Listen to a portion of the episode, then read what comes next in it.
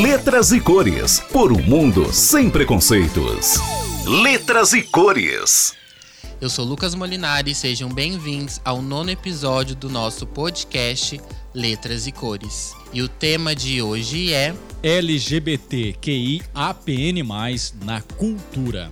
Os LGBTs, ao longo da história, sempre contribuíram com a cultura, seja em produção de conteúdo, arte e música, seja em novelas e filmes. Hoje, muitos LGBTs se expressam diante da sociedade por meio da arte. Drag Queen é uma arte na qual alguns membros da comunidade buscam representar o universo e se manifestar ao mundo por meio de vestimentas, maquiagens e expressões, se desprendendo dos papéis de gênero.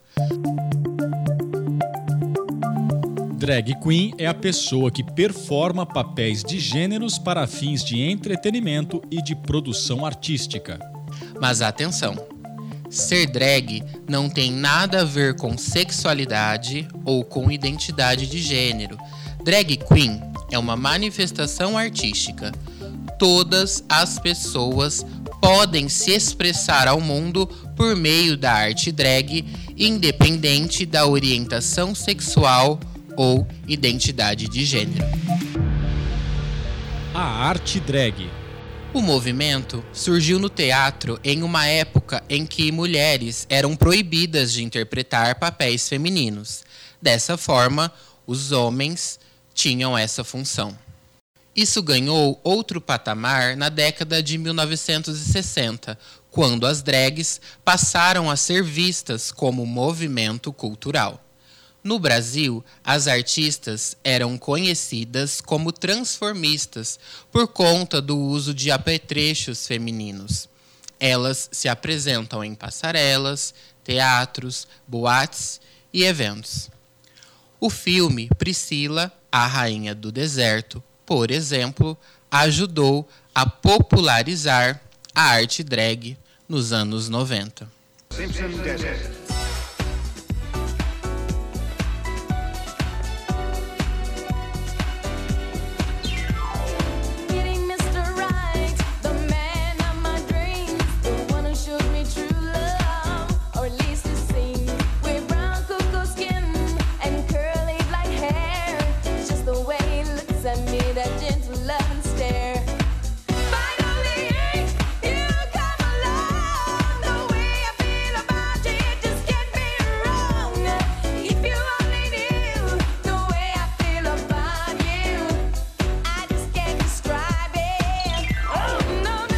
Jorge Luiz Souza Lima, conhecido pelo seu nome artístico Jorge Lafon, foi um ator, comediante, dançarino e drag queen brasileiro.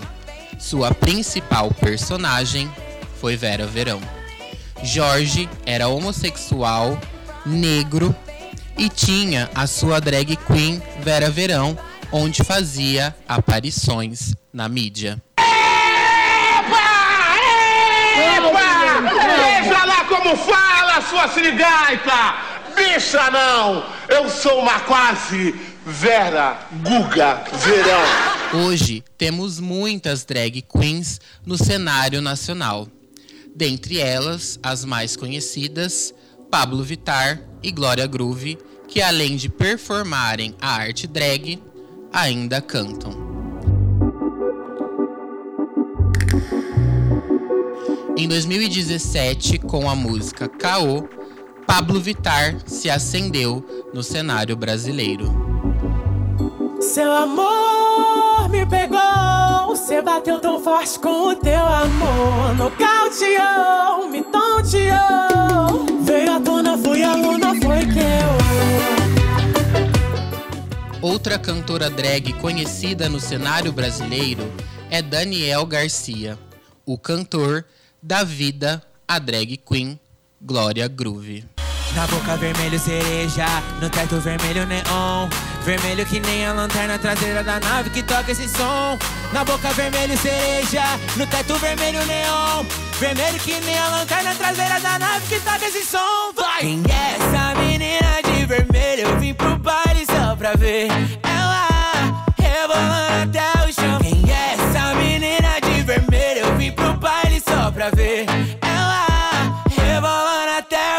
Hoje, muitas drags são conhecidas no cenário brasileiro, inclusive muitas delas estiveram à frente do movimento. Dentre elas, podemos citar Jimmy Queer, Silvete Montilla, Salete Campari, Chaka, entre outras. Seja homem cisgênero, mulher trans, gay, lésbica, não importa. O movimento drag pega tudo aquilo que lhes foi dito que é natural, que é considerado regra e rejeita, joga fora. Ele burla e quebra padrão. Ser drag é se libertar de todo e qualquer padrão. Mas alto lá. Ser drag queen não tem nada a ver com ser trans ou travesti. Qual a diferença entre uma drag e uma mulher trans e travesti? Mulher trans e travesti tem a ver com identidade de gênero e drag queen tem a ver com arte. E artista existe de todo gênero. Não podemos confundir. Mulheres trans e travestis possuem uma identidade feminina 24 horas por dia em todas as suas atividades e reivindicam pronome feminino e nome social. Já as drags criam uma personagem para se apresentar em ocasiões específicas, como show, evento, festas e baladas. LGBTQIAPN+, na televisão.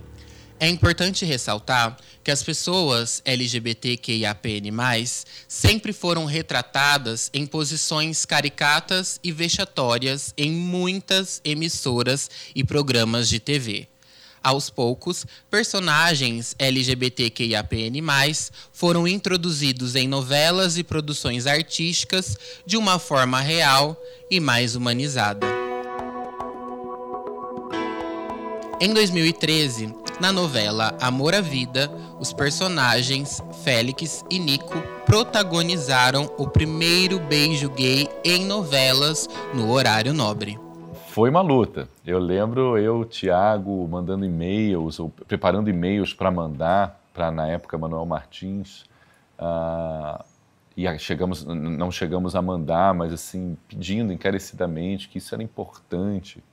A televisão, uh, não só como empresa, mas com a força que as novelas têm no imaginário do brasileiro, ela escorrega em muitas bananas, ela tem, ela tem que pisar em muitos ovos. Né? Então, uh, para a Globo tomar a decisão de que sim, vamos bancar um beijo gay né, no último capítulo de uma novela das nove, né, novela de maior audiência e coisa e tal, realmente não é fácil. Não é fácil, ela tem que pesar muitos prós e contras. E eu acho que o grande pró que aliás é o grande pró de qualquer empresa, é quando o público, o seu público, o seu consumidor está pedindo por isso, né? Do beijo. A gente não esperava que fosse ter é, aquela aquela pulsação que teve, né, das pessoas na rua. A gente não sabia se o beijo ia ia ao ar. A gente sabe, a gente tinha gravado, a gente não sabia se a, se a TV Globo ia aprovar ou se ia mandar tirar, como já tinha acontecido no passado. A cena a gente fez de uma forma. Primeiro a gente fez tudo que vinha antes do beijo, e na hora do beijo em si, a gente teve uma abordagem muito muito objetiva, assim. A gente falou, cara, a gente quer que isso aconteça e que isso represente as pessoas. Na novela Terra e Paixão, Kelvin e Ramiro protagonizaram o primeiro beijo gay com afeto e sentimento na televisão aberta. Eu também te amo.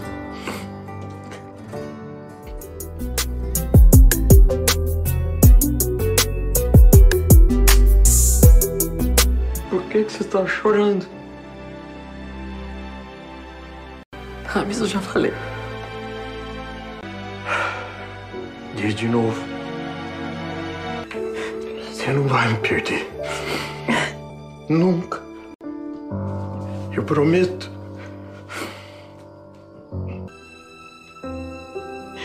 Eu não quero te perder. Porque eu te amo não posso te perder. Eu te amo. Desde a primeira vez que eu te vi. Você sabe que eu vou fazer agora? Apertãozinho. Eu vou te dar um beijo. Eu sei você Um beijo o fogão da lenha. de amor.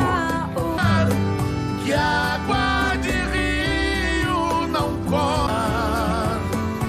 Eu sem você não dá. Já em A Força do Querer, pela primeira vez, um personagem trans representado pela atriz Carol Duarte, que interpretou Ivan, que ao longo da trama fez a transição de gênero e se entendeu como um homem trans no enredo da novela. Não vai ser fácil pra eu dizer, não vai ser fácil pra vocês ouvirem. Eu não sou uma menina. Eu sou um trans. Vocês não tiveram uma filha. Eu nasci um menino. Você tá louca? Piração é, Silvana? Você ficou louca? Não, não é piração. Eu passei a minha vida toda brigando com meu corpo, não aceitando ele. Esse corpo não é meu. Sou uma mulher! Eu sou um homem! Em A Dona do Pedaço, a atriz transexual Glamour Garcia interpretou Britney, personagem que também era trans. Em 2019, ela ressaltou a importância dessa personagem. importante a gente abordar isso, porque infelizmente a sociedade ainda é muito transfóbica, tá num espaço de mídia, de visibilidade, me dá a oportunidade não só de me realizar como profissional, mas poder trazer essa discussão, né? Vamos humanizar, vamos trazer as pessoas trans para as nossas vidas, elas são pessoas como quaisquer outras, trabalhando, vivendo suas vidas, acreditando, tendo fé. Então eu fico muito feliz de ter você e de ter outros parceiros também na classe artística que estão trazendo essa discussão, sim, como algo importante, como algo construtivo, não simplesmente por causa de uma moda. Em Terra e Paixão, a atriz Valéria Barcelos interpretou Luana, a primeira atriz travesti que também interpretou uma personagem travesti. Eu fico pensando, isso aqui tá acontecendo mesmo? Eu tô vendo que tem câmera. Que vai entrar alguém e vai dizer, é uma brincadeira?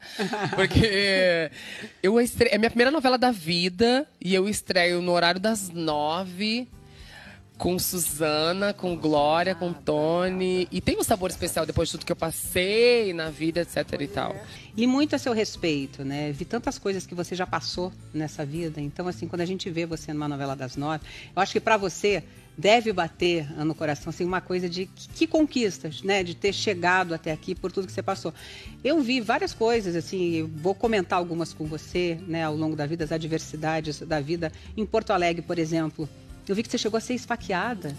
É, eu tava. Eu, eu tava passeando numa rua super conhecida lá de Porto Alegre em 2015. Aham. E tava comemorando um show que eu tinha feito numa noite anterior, lá numa casa de festas que eu cantava sempre. E um cidadão me desferiu um monte de xingamentos. Eu sou uma pessoa muito calma, né? Me aproximei para revidar os xingamentos e ele me esfaqueou nas costas. E foi uma coisa horrorosa, assim, né? Foi um, foi um período em que eu pensei, repensei muito a minha vida e repensei é, se realmente estava valendo a pena até sair na rua, assim. né? Era uma coisa muito, foi uma coisa muito pesada para mim. Aham. É, e eu pensei em realmente ficar quieta. Eu não fiquei quieta, fui lá e denunciei. Aliás, meninas, por favor, sempre que acontecer qualquer tipo de violência com vocês, denunciem. Não fiquem quietas. Procurem a polícia, procurem os órgãos competentes, porque a gente tem que fazer isso sim. Lembrando que seja um beijo ou a representação de um personagem LGBTQIA+, em televisão aberta, isso não influencia ninguém a nada. Apesar de ser considerado um tabu, pessoas LGBTs existem, pertencem à sociedade e precisam ser retratadas. Você está ouvindo Letras e Cores, o seu podcast sobre gênero e diversidade. Letras e Cores. Já em 2022, Lina Pereira dos Santos, mais conhecida como Linda Quebrada, participou de um reality show da Rede Globo. Lin é uma trans, cantora, compositora, atriz e ativista brasileira. Foi a primeira pessoa com a identidade travesti a participar do programa. o que fazer? O que você faria? Aonde iria chegar? Em rede nacional, pela primeira vez, ela enfatizou a importância de se respeitar o pronome de uma travesti e ela contou um pouco sobre a origem da sua tatuagem Ela. Eu fiz essa tatuagem, eu fiz essa tatuagem na verdade por causa da minha mãe. Porque no, quando, no começo da minha transição, ou em parte da minha transição, a minha mãe é, ainda errava e me tratava no pronome masculino. Eu falei, mãe, ó, eu vou tatuar ela aqui na minha testa, que é para ver se a senhora não, não erra. E acho que assim também é uma indicação para todas as outras pessoas. Então, ficou na dúvida? Lê, e daí vocês lembram que eu quero ser tratada nos pronomes femininos. Bicha estranha, louca preta da favela. Quando ela tá passando, todos rindo da cara dela. Mas se liga, macho, presta muita atenção. Senta e observa a tua destruição. Que eu sou uma bicha louca, preta, favelada. Que quando eu vou passar e ninguém mais vai dar risada. Se tu for esperto, pode logo perceber que eu já não tô pra brincadeira. Eu vou botar é pra fuder. Quis bicha estranha, ensandecida, arrombada, pervertida. Elas tomba, fecha a causa, elas é muita lacração. Outras cantoras trans também fazem parte da música brasileira. Dentre os exemplos, podemos citar Aurias, Majur, Irmãs de Pau e Lineker.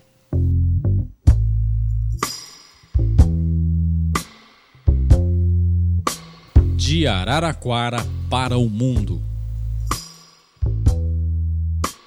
Lineker de Barros Ferreira Campos nasceu em Araraquara no dia 3 de julho de 1995. É uma mulher trans, cantora, compositora, atriz e artista visual brasileira. Pra quem não sabia contar gotas, você aprendeu a nadar.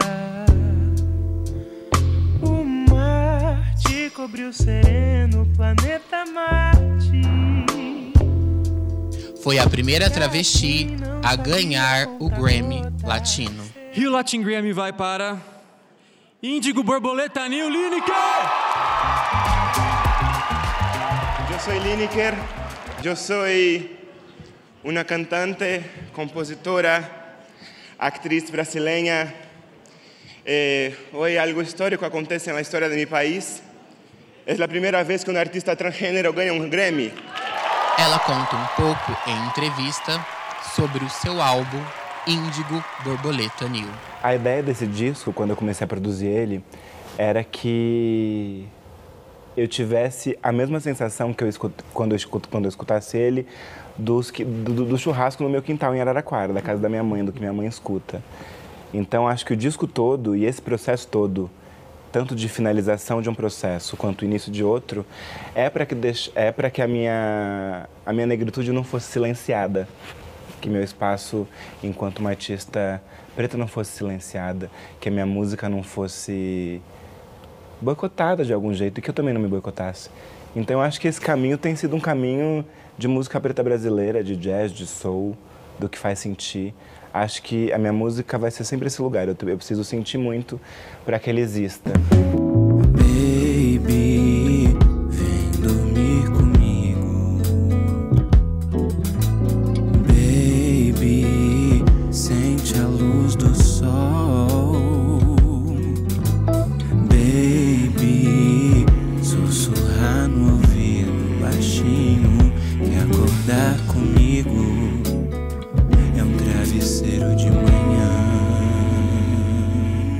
Lineker também conta como foi o sentimento e a sensação de ser a primeira travesti a ganhar o Grammy Latino.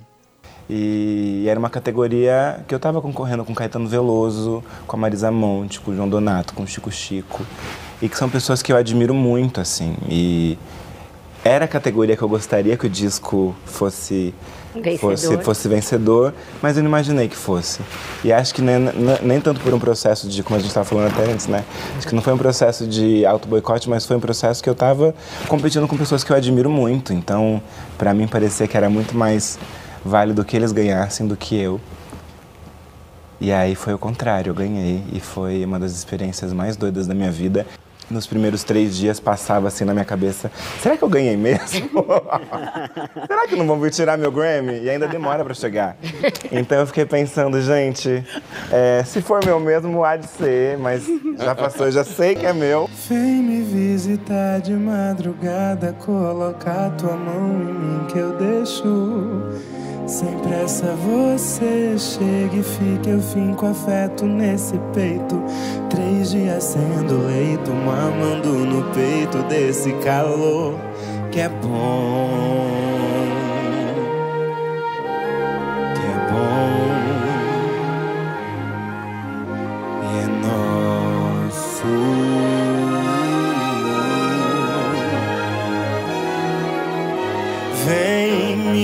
Visitar de madrugada, colocar tua mão em mim que eu deixo. Sem pressa você chega e fica, eu finco afeto nesse peito.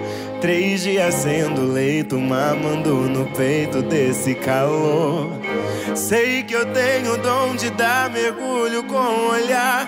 Pega e dirige pra casa no dia também. Que o nosso carinho não dói ninguém. Sou tua amiga, amante, serpente, meu doce bem.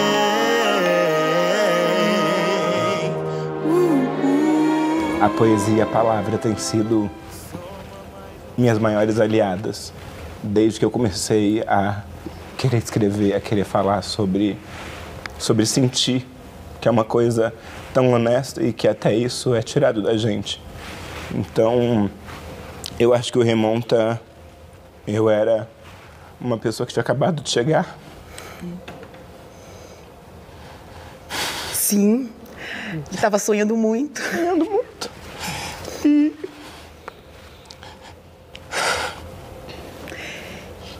foi a música que me alimentou. Foi a música que me fez sonhar. Foi a música que me fez resistir. E é muito poderoso saber que, mesmo quando a gente não tem o que comer e sem romantizar isso, a esperança de algo coloca a gente num lugar onde, de repente, eu posso olhar para minha história e saber que isso passou. Saber que isso hoje movimenta sonho em outras pessoas. Que isso movimenta uma indústria. Que isso fura uma bolha. Acho que essa procura de mim mesma talvez seja minha função aqui nessa terra e compor isso através das minhas músicas, procurando o amor, procurando um lugar confortável, procurando autoestima, procurando amor próprio, procurando as minhas e sabendo que eu não estou muito só. Então, a poesia tem sido uma das maiores conquistas que o universo pôde me dar e uma das maiores preciosidades que eu tenho nutrido.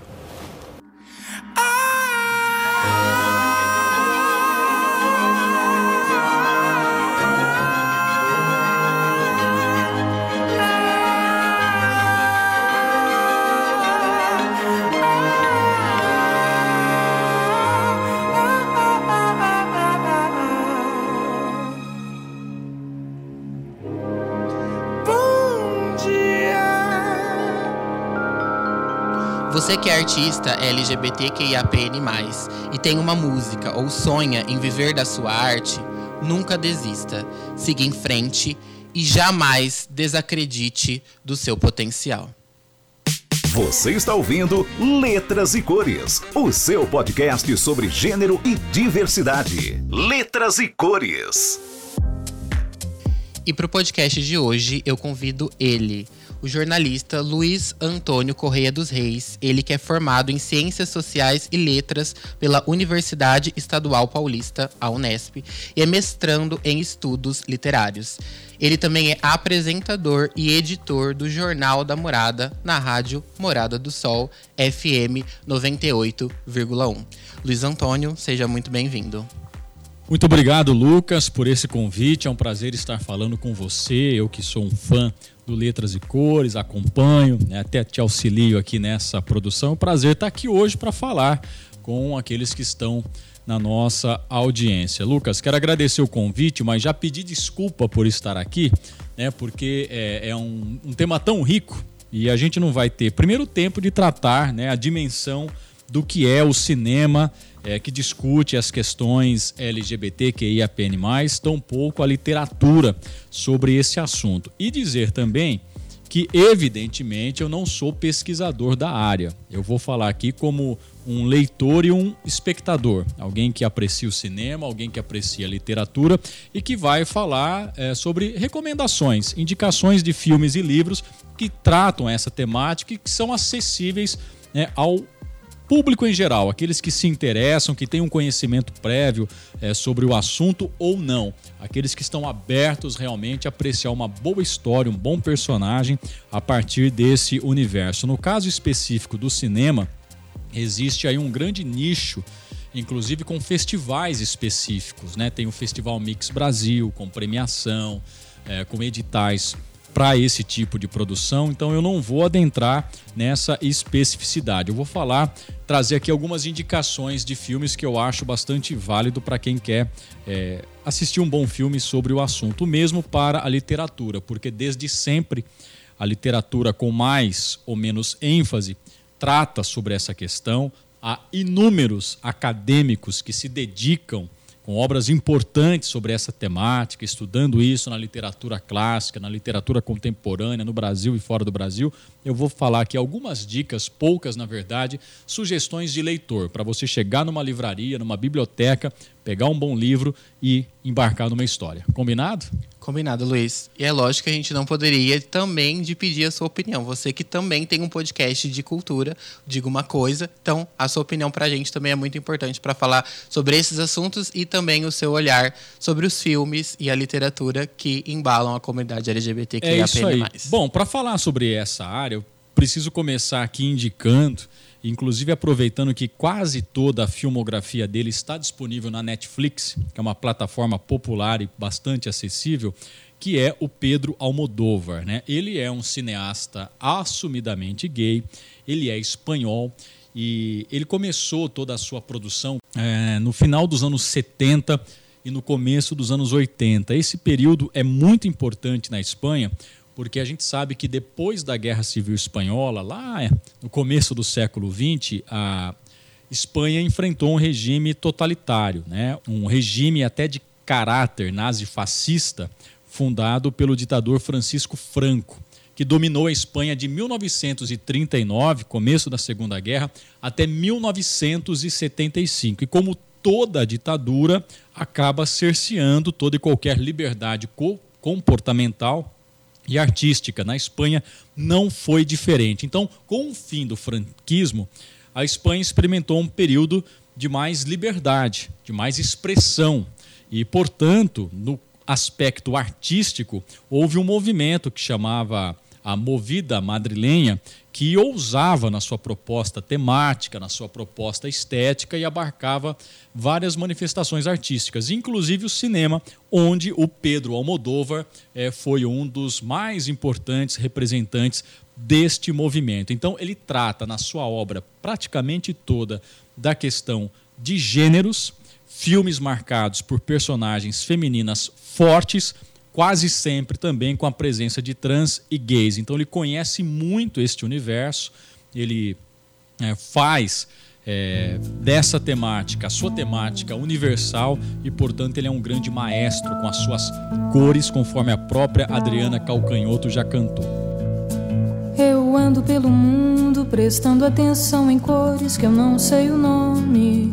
Cores de Almodóvar, cores de Frida Kahlo, cores. Da obra do Pedro Almodóvar, né, eu vou começar aqui indicando A Lei do Desejo. É um filme que tem inclusive o Antônio Bandeiras, que é um dos grandes atores é, dos, da sua cinematografia, ou seja, um dos atores preferidos do Pedro Almodóvar. Vou indicar Fale com Ela, que é um filme interessantíssimo, dos mais premiados do diretor. Ele também tem outro filme muito forte sobre é, como a, a criança que se identifica em seu gênero e sua identidade de outra forma sofre, inclusive é, cenas de violência ou situações de violência, que é o Má Educação. Eu vou indicar também do Pedro Almodóvar A Pele que Habito. Aqui também ele volta a trabalhar com Antônio Bandeiras, é um filme de 2011. É, e vou contar rapidamente aqui a sinopse. Né? É um pai que vive a dor da perda violenta da sua filha e ele resolve fazer justiça com as próprias mãos. Dessa forma, ele usa o algoz da sua filha, a pessoa que violentou a sua filha, para um experimento, transformando este rapaz numa belíssima mulher. Ele que era um cirurgião plástico. Então, é meio que uma representação, uma simbologia desse processo de gênero. E Dor e Glória é um filme belíssimo de 2019, novamente com o Antônio Bandeiras, que representa um cineasta gay, melancólico, é, repensando a sua carreira e buscando inspiração para o seu novo filme. É um tanto quanto autobiográfico. É o Antônio Bandeiras representando o próprio Pedro Almodóvar repassando a sua vida, seu reconhecimento da sexualidade, o seu início no cinema. É belíssimo. Pedro Almodóvar vale muito a pena.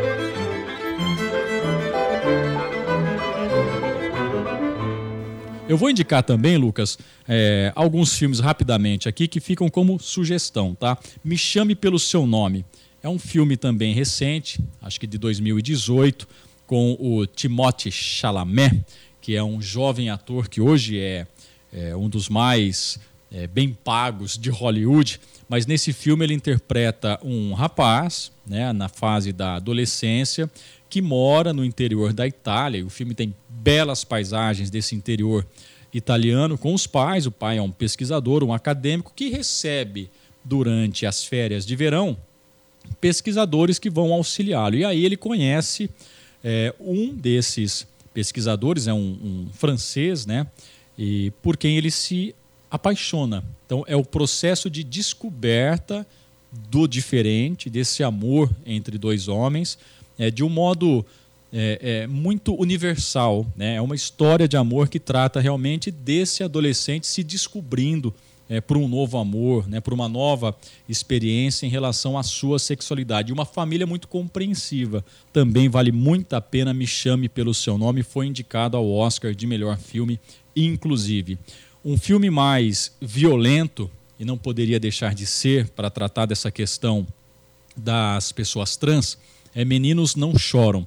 É com a Hilary Swank, ela venceu o Oscar por esse filme, o primeiro dos dois Oscars que ela venceu, e ela interpreta a Tina Brandon, que num determinado momento se tornou Brandon Tina, ou seja, um homem transexual que se esconde, esconde a sua verdadeira identidade para poder viver o seu amor por uma outra mulher, e ele acaba na verdade, é, sofrendo uma violência brutal que o filme mostra, inclusive as cenas dessa violência, e como ela tem que se anular socialmente, esconder a sua real identidade ou a sua transexualidade para poder viver o seu amor, a sua paixão.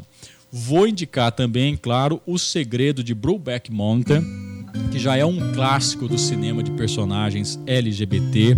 É aquela história de Jack Twist, e N. Delmar, dois jovens cowboys na década de 60 que têm as suas vidas e num período de inverno é, vão trabalhar pastoreando ovelhas num período mais crítico do inverno. E é nesse isolamento da montanha, nesse frio mais rigoroso, que eles acabam é, se permitindo e descobrindo novas formas de prazer e de paixão, porque eles alimentam um amor um pelo outro, que se repete a cada inverno e levam para suas vidas até o fim dela, mantendo é, sob sigilo no ar gélido da montanha esse relacionamento quente com é, entre os cowboys. É um clássico também premiadíssimo, dirigido pelo Ang Lee, que venceu o Oscar de melhor direção e inúmeros outros prêmios no mundo afora. You give me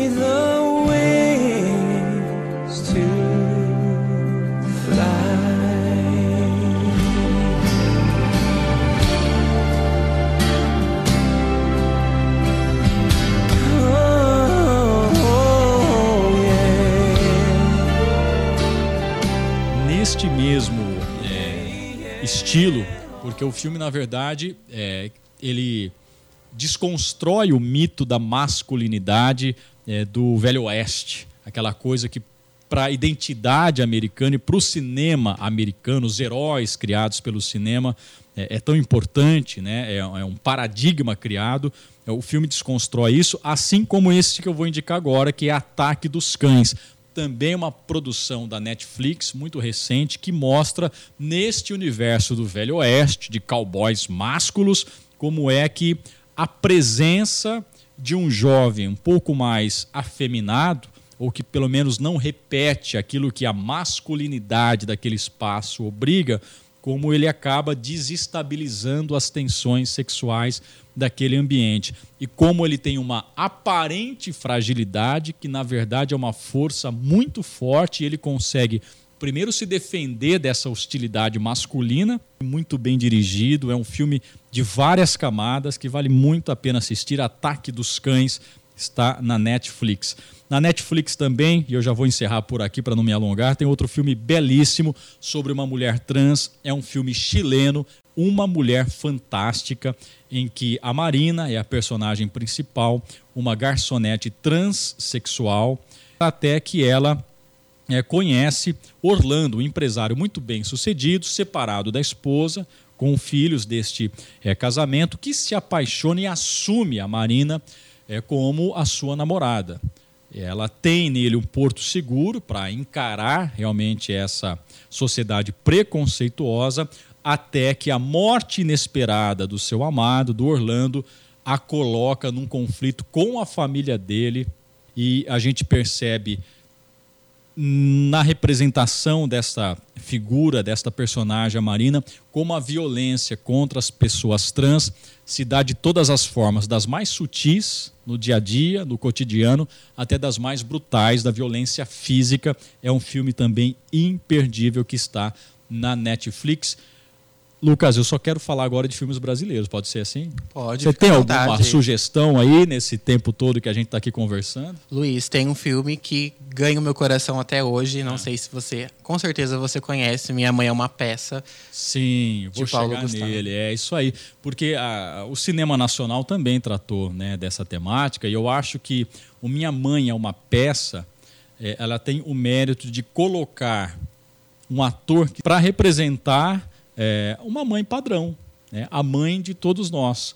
Então ali é uma desconstrução daquela figura materna, né? porque ela é explosiva e que desconstrói realmente muitos preconceitos. Por meio da comédia, ele foi capaz de romper barreiras. É a primeira vez que a gente vê uma personagem gerando empatia pelo humor, né? É, representando uma mãe, né? essa grande madre que todos nós temos. Né? É realmente é, ousado, né? ousado e fez o maior sucesso. Grande Paulo Gustavo, que foi outro grande artista é, que rompeu barreiras. Né? É verdade, Luiz. Esse filme levou o Minha Mãe é uma Peça 3, mais de 12 milhões de pessoas ao cinema e arrecadou uma renda de 128 milhões em quatro semanas. Eu acho que é o que mais, o mais bacana desse filme é que a gente torce para que o filho da Hermínia, o Juliano, fique Isso com o seu namorado. E esse filme ele realmente fez com que muitas famílias se desconstruíssem, quebrou muito o tabu do casamento gay, que ainda é uma coisa que é muito esse preconceito enraizado dentro da sociedade. Então, de fato, eterno Paulo Gustavo que conseguiu aí deixar o seu legado para a sociedade, que com certeza é um legado eterno. Outro filme bastante interessante sobre seu aspecto histórico é Madame Satã. Madame Satã foi uma figura real é, de é, um marginal numa Rio de Janeiro da década de 30, 40, com a polícia massacrando realmente qualquer é, comportamento é, que atentasse à moral e aos bons costumes, ou naquele tempo, como se considerava, fosse é, um comportamento da vagabundagem, é, é o personagem João Francisco, interpretado pelo Lázaro Ramos, um Lázaro Ramos no início de carreira, talvez um dos seus primeiros papéis de destaque no cinema, e o João Francisco acaba, na verdade, por se transformando na Madame Satã. É, era uma figura é, que se travestia na noite para se apresentar, para cantar, que era o seu grande sonho, mas que acabou virando esse mito, uma figura real que virou um mito né, pelo que ela representou de ousadia, é, de enfrentamento às autoridades e de quebra também de paradigma neste Brasil do século XX, início do século XX. Luiz, só uma curiosidade Claro. sobre Madame Satã. Madame Satã, ela recebeu esse nome, sabe de quem? De um delegado, Lins Imperial. Inclusive, Madame Satã foi enredo de escola de samba da Lins Imperial o ano passado. E aí, quem deu esse nome para ela, Madame Satã, foi o delegado. Justamente porque ela ia presa sempre, porque o transformismo era enquadrado na lei da vadiagem. Isso. Então, era visto como vadiagem. Então, por sempre eh, ser o que ela é e não aceitar os padrões da sociedade, ela ia presa. E ela fugia, e ela quebrava tabus, e ela não aceitava o preconceito. Por isso, foi o próprio delegado quem a batizou de Madame Satã. E ela mesmo, no começo, não gostava desse nome, mas acabou aderindo a este nome, Madame Satã, como uma forma de empoderamento, inclusive nos seus transformismos. Um filme de muito sucesso que foi baseado num curta-metragem, depois virou um longa-metragem que trata também de uma relação homossexual entre dois adolescentes, mas de um modo muito respeitoso, de um modo ah, que muitos pais deveriam assistir para saber interpretar e lidar com a sexualidade dos seus filhos. É Hoje Eu Quero Voltar Sozinho. Mostra um adolescente que é cego, ele frequenta a escola, ele tem sempre a companhia de uma amiga, até que essa relação de amizade, que ela sonha se transformar no namoro, ele não sonha tanto com isso, é, essa relação entre os dois fica tensa com a entrada, o ingresso de um outro rapaz, um novo aluno que chega e abala o universo né, dessa dupla e enfim ali se engata um namoro inocente, ingênuo, mas uma descoberta também é, mostrada de um modo muito sensível. Hoje eu quero voltar sozinho, baseado num curto anterior, eu não quero voltar sozinho. Lucas, são essas as indicações do cinema, como eu disse, é, é só a opinião de um, de um telespectador que gosta de cinema que gosta de todas as questões com as quais uma boa história trabalha. Letras e cores. Traga agora umas indicações de literatura. Para falar da questão LGBT, a questão de identidade e gênero na literatura brasileira, a gente tem que começar falando sobre essa que deve ser, para muitos é, a maior obra da literatura brasileira de todos os tempos, que é Grande Sertão Veredas, do João Guimarães Rosa. Grande Sertão Veredas é primeiramente um belo exercício de linguagem. Talvez seja realmente a maior obra da literatura brasileira, porque ali está o Guimarães Rosa interpretando o Brasil e as relações sociais a partir do sertão, fazendo do sertão brasileiro o seu palco universal para mostrar as relações humanas. E o relato todo acompanha a trajetória de Riobaldo, um ex-jagunço, que relembra as suas lutas, os seus medos e o seu amor reprimido por Diadorim, que também é um outro jagunço que o acompanha nas entranhas do sertão brasileiro. E mais eu não conto. É muito difícil alguém que não conheça o plot twist dessa história, a reviravolta que essa história tem, porque já foi até uma minissérie da Globo lá nos anos 80, isso ficou é quase que lugar comum, mas se você não conhece a história, tente não saber nada sobre ela e veja como Guimarães Rosa é tão genial, tão genial, que ele fala lá nos anos 50, porque o livro foi publicado em 1956, ele trata dessa questão de gênero no universo da jagunçagem, dos jagunços do sertão brasileiro, sem fazer militância ou, digamos, sem fazer alarde. E sai com os seus preconceitos abalados, digamos assim, porque se vê numa história de amor tão intensa, tão intensa, que é capaz de superar qualquer barreira e qualquer preconceito, inclusive dos próprios personagens. É lindíssimo, não é uma literatura fácil, e a linguagem dele também é assim, mas depois que você pega o traquejo dessa boiada da linguagem de Guimarães Rosa, você embarca nessa história, é um calhamaço, mas vale muito a pena insistir porque é uma das mais belas histórias de amor entre Riobaldo e Diadorim que está lá na literatura brasileira. Tem um livro que eu falo com você sempre, Lucas, que é o Parque das Irmãs Magníficas. Esse eu li recentemente, me marcou muito, é da Camila Sousa Vilhada. Ela é também uma mulher trans é, e tem muito de autobiográfico, porque ela também, como muitas trans, para sobreviver em algum momento vai para a rua, vai para prostituição. E é desse universo de prostituição de mulheres trans, de mulheres de um modo geral, que ela conduz a sua história. Tem é, um quê de realismo fantástico, ela coloca elementos do fantástico na sua história, mas é tudo muito simbólico de como é a vida na noite, de como é a vida dessas mulheres trans que se prostituem e precisam encontrar poesia na violência precisam sobreviver em meio a todos os obstáculos que a sociedade impõe, de que forma? Se unindo, formando realmente um parque das irmãs magníficas. Fica essa indicação. E eu vou também fechar aqui, Lucas, com a indicação do José Silvério Trevisan. Ele é um autor fundamental no Brasil para a discussão da literatura LGBTQIA. Primeiro, porque ele é o autor talvez de uma das obras mais completas sobre a questão da homossexualidade no Brasil. Ele escreveu um livro chamado Devassos no Paraíso, que foi reeditado recentemente, que é, é assim a cartilha histórica de quem quer saber como é que, por exemplo, era tratada a homossexualidade no Brasil colônia, é, desde que os portugueses aqui chegaram até os dias atuais, como é que a questão da sexualidade é tratada pela lei, pela sociedade, pela religião, é tudo aquilo que marca, que estigmatiza a população LGBT. Então é um livro obrigatório, não é literatura, é um livro realmente uma pesquisa muito bem fundamentada e talvez a mais importante já publicada no Brasil sobre a questão da homossexualidade. E o José Silvério Trevisan, ele é nascido em Ribeirão Bonito.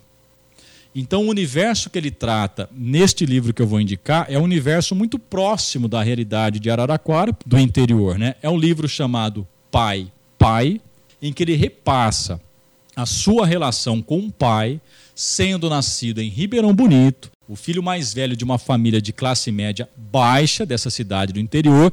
E aí você já imagina, Lucas, a expectativa que esse pai deposita no seu primogênito, na masculinidade que ele espera que o filho desempenhe e que começa a não ser como ele imaginava, e como isso vai gerar um conflito entre o seu pai e o seu filho e traumas inúmeros que o João Silvério talvez só vai conseguir superar ou trabalhar ou no divã ou na literatura. Ele faz da literatura a sua terapia. Ele conta, inclusive, por exemplo, né, numa das cenas, em que familiares, naquelas reuniões que vêm os primos e os tios, acabavam jogando ele criança dentro do rio Jacaré para que ele virasse homem. Ele se refugia num seminário para que a religião esconda a sua personalidade, ou seja, é, colocar uma redoma sacerdotal sobre a sua sexualidade.